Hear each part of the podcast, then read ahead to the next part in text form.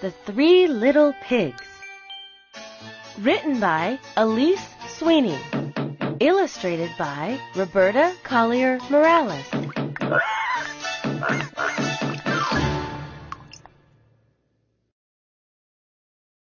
Introduction Once upon a time, in a quiet little town, there lived three little pigs. One day, the pigs decided it was time to leave their mother's home. Off they went to build homes of their own.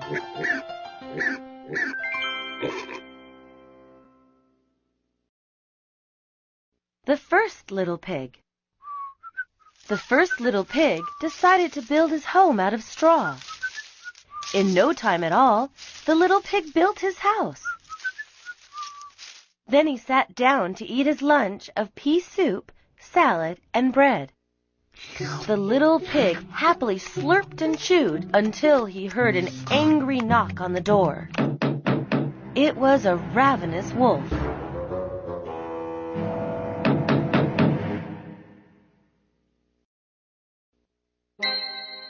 Little pig, little pig, let me come in, said the hungry wolf.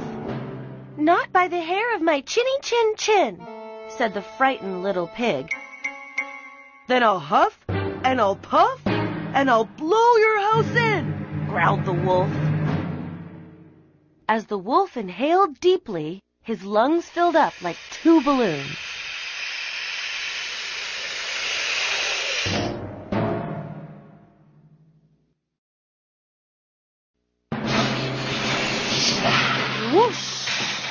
The wolf exhaled with such force that he blew the house into a haystack.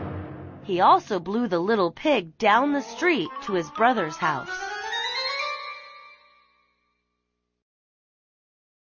The second little pig.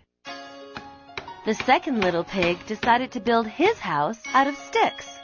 Just as he finished the roof, his little brother blew in. The little pig trembled as he told his brother about the wolf.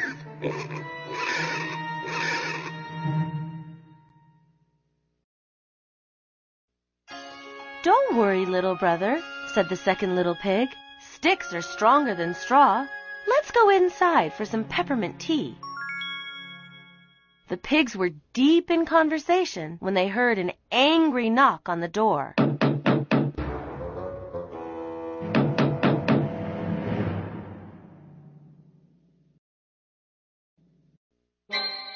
Little pigs, little pigs, let me come in, said the ravenous wolf. Not by the hairs of our chinny chin chins, answered the little pigs. Then I'll huff, and I'll puff, and I'll blow your house in, growled the wolf.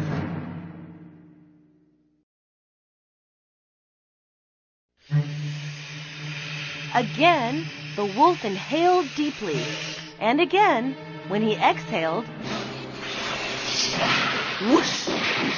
The wolf blew down the house, leaving a pile of sticks. The wolf also blew the little pigs. Down the hill they rolled like two pink balls.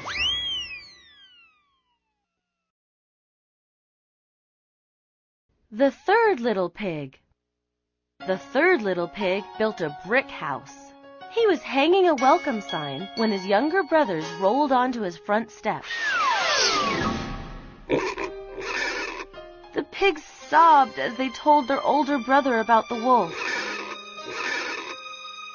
Let's see the wolf blow down this house, said the third little pig. Come inside for some peach pie. You'll feel better.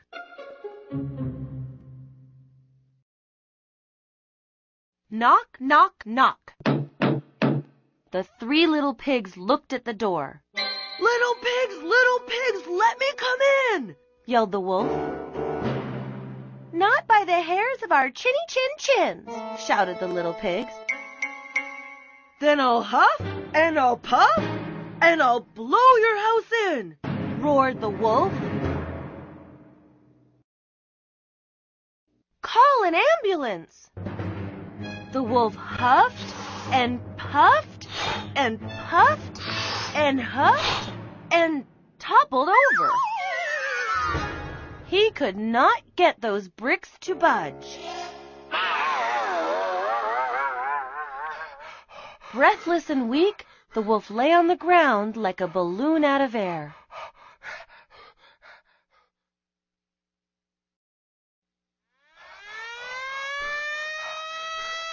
The little pigs called an ambulance for the wolf. Then they happily returned to their peach pie.